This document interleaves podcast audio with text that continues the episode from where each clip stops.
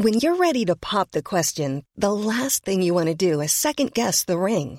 At Bluenile.com, you can design a one of a kind ring with the ease and convenience of shopping online. Choose your diamond and setting. When you find the one, you'll get it delivered right to your door. Go to Bluenile.com and use promo code LISTEN to get $50 off your purchase of $500 or more. That's code LISTEN at Bluenile.com for $50 off your purchase.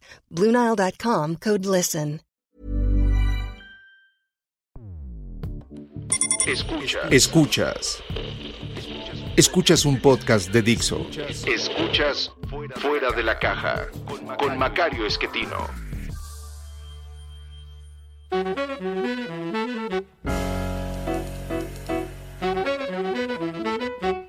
Bienvenidos, esto es eh, Fuera de la Caja, yo soy Macario Esquetino y les agradezco mucho que me escuchen. Eh, Hoy nos toca platicar nuevamente, como todas las semanas, acerca de coyuntura. Hablamos de lo que ha ocurrido en la semana que terminó el viernes 12 de marzo. Eh, y me parece que hay tres temas que son muy, muy relevantes. El eh, primero tiene que ver con el conflicto permanente entre el presidente López Obrador y las mujeres de México. Eh, tiene el señor presidente una postura muy tradicionalista con respecto al papel de la mujer. Eh, lo ha insistido en, muchas eh, de sus conferencias por la mañana, eh, que la mujer mexicana debe cuidar la casa, debe cuidar a las personas, a, los enfermos, a, los ancianos, que probablemente fuera una idea bastante razonable en los años 70 o 50, eh, pero no lo es hoy y, él no parece comprender eso. Eh, pero bueno, este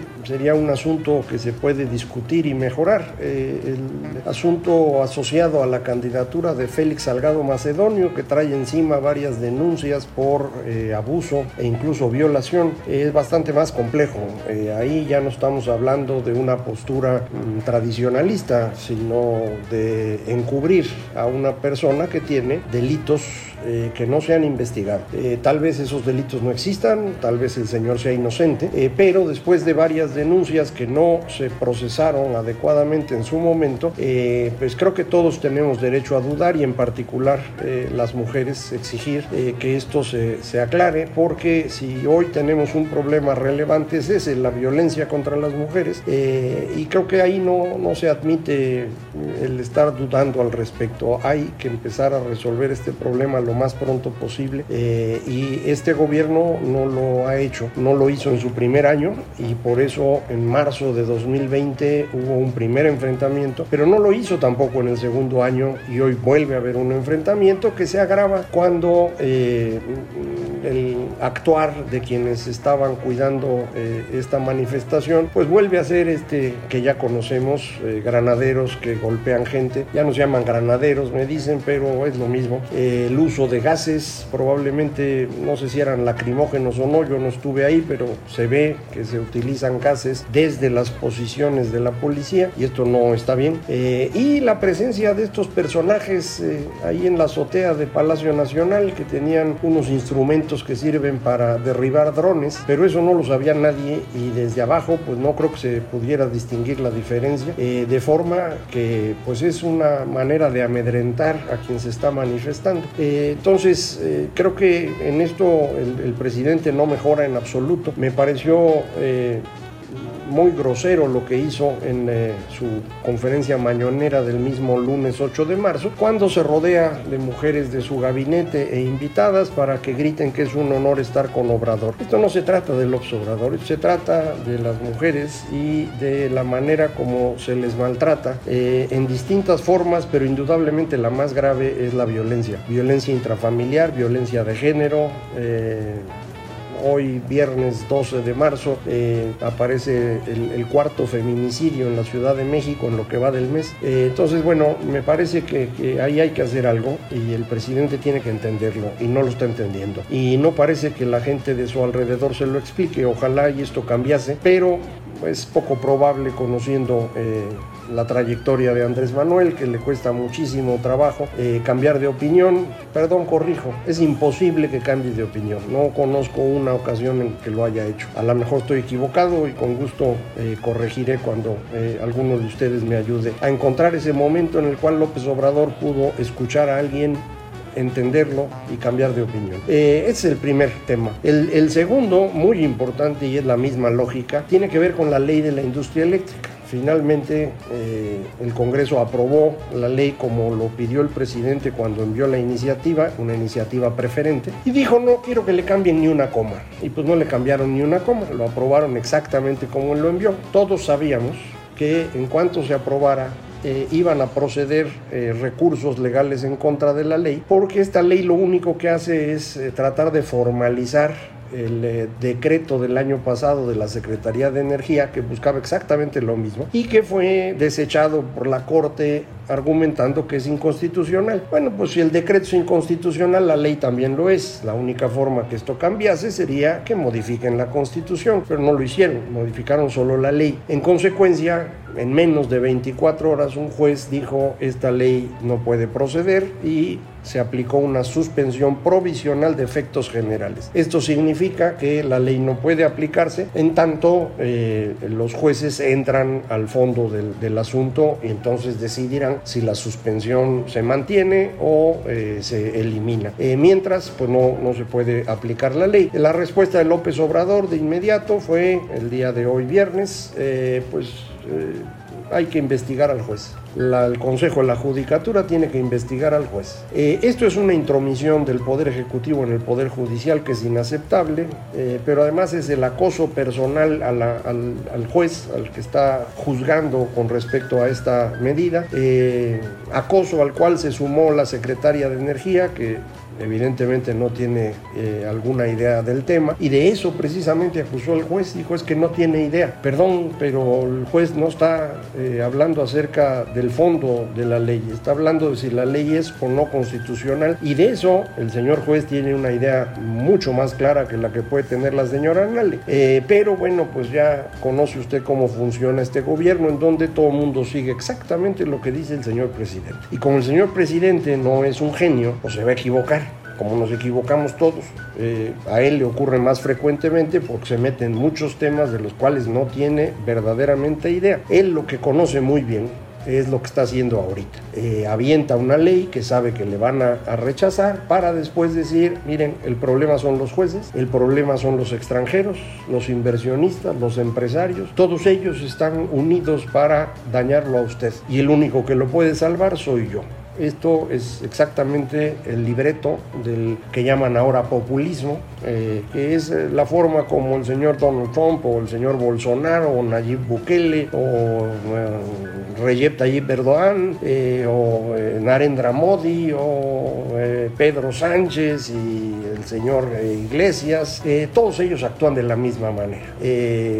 En ciertos países no lo pueden hacer mucho porque la ley sí se aplica. Aquí en México, con esta ley tan flexible y con tanta dificultad que tenemos de exigir su cumplimiento, le es más fácil a alguien como López Obrador hacer lo que está haciendo. Ya lo hizo cuando era jefe de gobierno. No respetó la ley entonces, no la respetó antes, no la respetó después, no la respeta hoy, ni lo hará nunca. Esa es su estrategia. Eh, ¿Esto le va a redituar en votos o no? La verdad no lo sé, lo veremos en, en junio. Eh, lo que sí va a dar como resultado es que nadie va a querer invertir en México.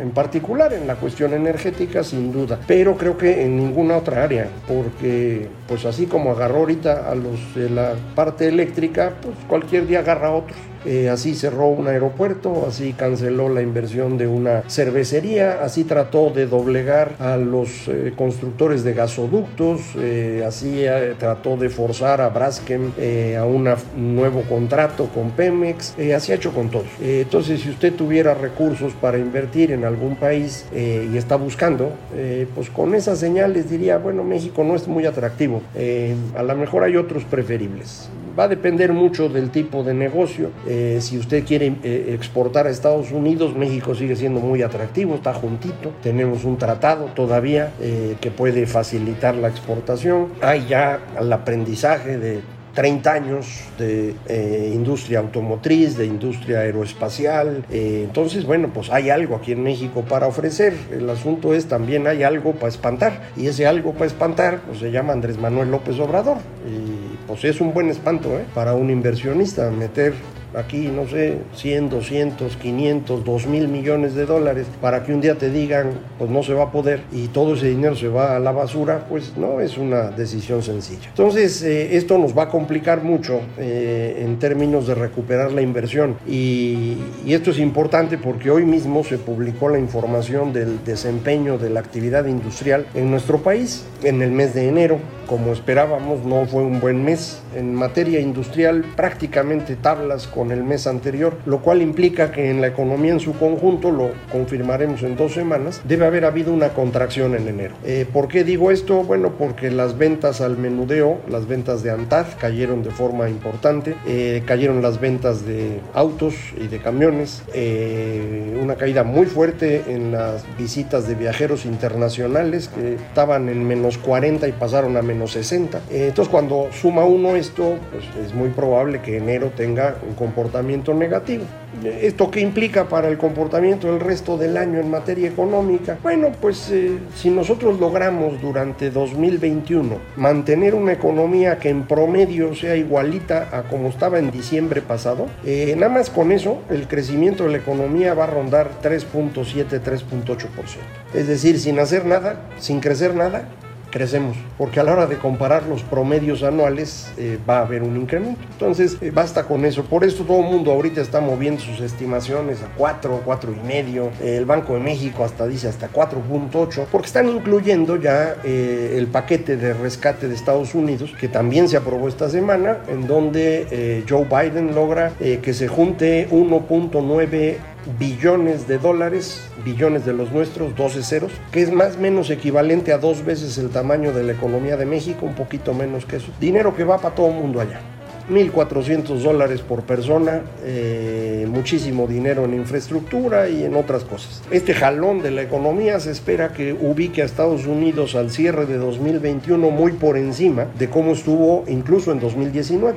Es va a recuperar su senda de crecimiento. Entonces dicen, bueno, pues va a jalar a México, ¿no? Nosotros lo exportamos, eh, nos mandan remesas, entonces pues de ahí va a haber algo. Pues sí, sí puede haber algo, eh, pero mm, un efecto realmente importante sobre el crecimiento depende de más inversión. Y esa inversión, insisto, pues está en duda eh, después de las decisiones que está tomando el gobierno. En los datos de enero, la construcción, que es el reflejo de la inversión en la parte industrial, más importante, trae una caída de 18% comparado con 2018, eh, que es un poquito mayor que el promedio del año.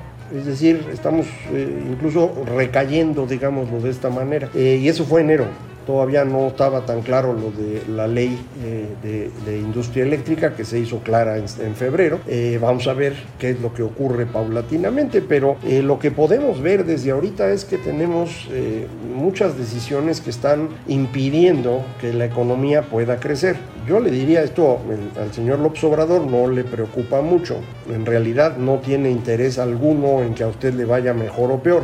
A él le interesa mantener el poder y mantener el poder implica que vuelva a ganar elecciones. Entonces él está concentrado en eso, por eso le dedica todo su esfuerzo a la, a mañanera, que es un ejercicio de propaganda política. Es lo mismo que hizo cuando gobernó la Ciudad de México entre 2000 y 2006. Eh, no fue un buen gobierno de la ciudad, pero inauguró esta forma de comunicación que le permitía controlar la discusión pública. Él fijaba la agenda todos los días a las 6 de la mañana, todo el mundo discutía eso, incluyendo el entonces presidente de la República, Vicente Fox, y esto le permitía a López Obrador que pareciera que estaba haciendo algo útil, eh, pero no, no hizo nada. ¿eh? al final de, de su sexenio, eh, logró ponerse a hacer el, segundo piso del periférico, que la verdad a mí no me parece una gran obra. Es mucho mejor lo que se hizo después en el, en el sexenio de Marcelo Ebrard, eh, que ya no fue con costo al gobierno, que tiene cierta lógica mm, operativa, eh, pero el segundo piso que construyó López Obrador no, no ayuda mucho, pero bueno, eso fue lo que se hizo. La otra medida muy importante, muy popular, fue la pensión a adultos mayores,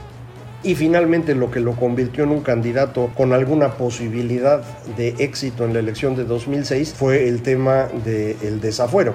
eh, que consistió en que el señor López Obrador dejó de cumplir la ley, la Corte le exigió que lo cumpliese y el señor dijo a mí la Corte me hace los mandados. Eh, lo hizo entonces y lo hace hoy no hay gran diferencia. Eh, si usted en ese entonces no le entendió, pues a lo mejor ahora tampoco, y, entonces pues sigue creyendo que, López Obrador está preocupado por usted. Pues no, no es así. Él está preocupado por mantener el poder. Eso es lo único que le importa. Eh, los que se dedican a esto de la psicología, dicen que esto eh, es resultado de un conjunto de tres rasgos de personalidad muy marcados que llaman la tríada oscura. El narcisismo, eh, el maquiavelismo y la sociopatía.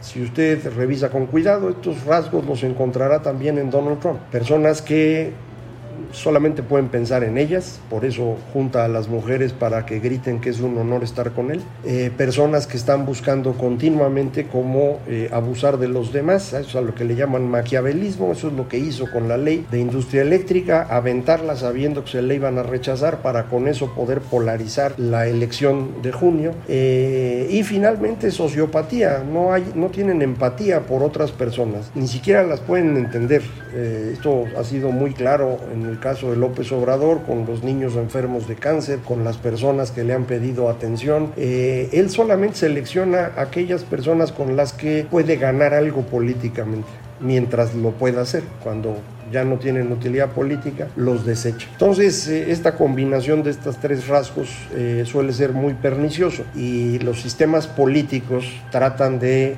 sacar a este tipo de personas del juego para evitar que acaben con todo. No siempre pueden y en particular en el mundo occidental en los últimos años eh, ha sido imposible y por eso nos han tocado tantos personajes tan extraños. Bueno, pues en eso estamos. Eh, así cierra esta semana. Vamos a ver eh, cómo viene la próxima, pero yo tengo la impresión que vamos a ir viendo cada vez más enfrentamientos de parte de López Obrador con el resto del mundo. insisto, yo lo veo muy enojado y eso me hace pensar que él tiene cifras que le indican que no tiene ganada la elección. Porque si tuviera ganado junio, no tendría que preocuparse. Eh, esto no significa que no hiciera campaña, la va a hacer siempre, pero la haría desde una postura distinta. Como en 2018, ¿recuerda usted? Estaba contento todo el tiempo porque las cifras le decían vas a ganar, man. Y ya había negociado con Peña, ya había negociado con gobernadores y la veía bien tranquila. Si ahorita está enojado es porque eso no lo tiene. Entonces, bueno, vamos a ver eh, en qué acaba. Eh, a partir de esta semana inicié un nuevo espacio en, un, servidor de páginas que se llama Substack, en donde eh, voy a poner los artículos del periódico, estos podcasts y la versión en imágenes que hay en YouTube, pero también un escrito semanal un poco más detallado, platicando algo de lo que estamos hablando aquí y algo que no puedo hacer ni en el podcast, ni en las imágenes, ni en el periódico, que es utilizar más cifras, más gráficas, eh, más figuras. Eh, el que esté interesado también puede ir ahí. Eh, ahí es macario.substack.com. ya sabe usted en Twitter arroba MacarioMX, en correo electrónico macario macario.mx y la página www.macario.mx. Muchísimas gracias. Esto fue Fuera de la Caja.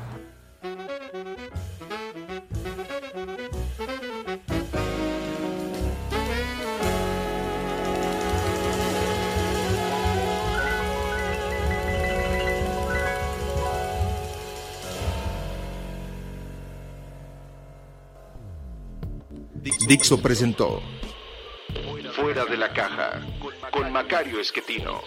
La producción de este podcast corrió a cargo de Verónica Hernández. Coordinación de producción, Verónica Hernández. Dirección General, Dani Sadia.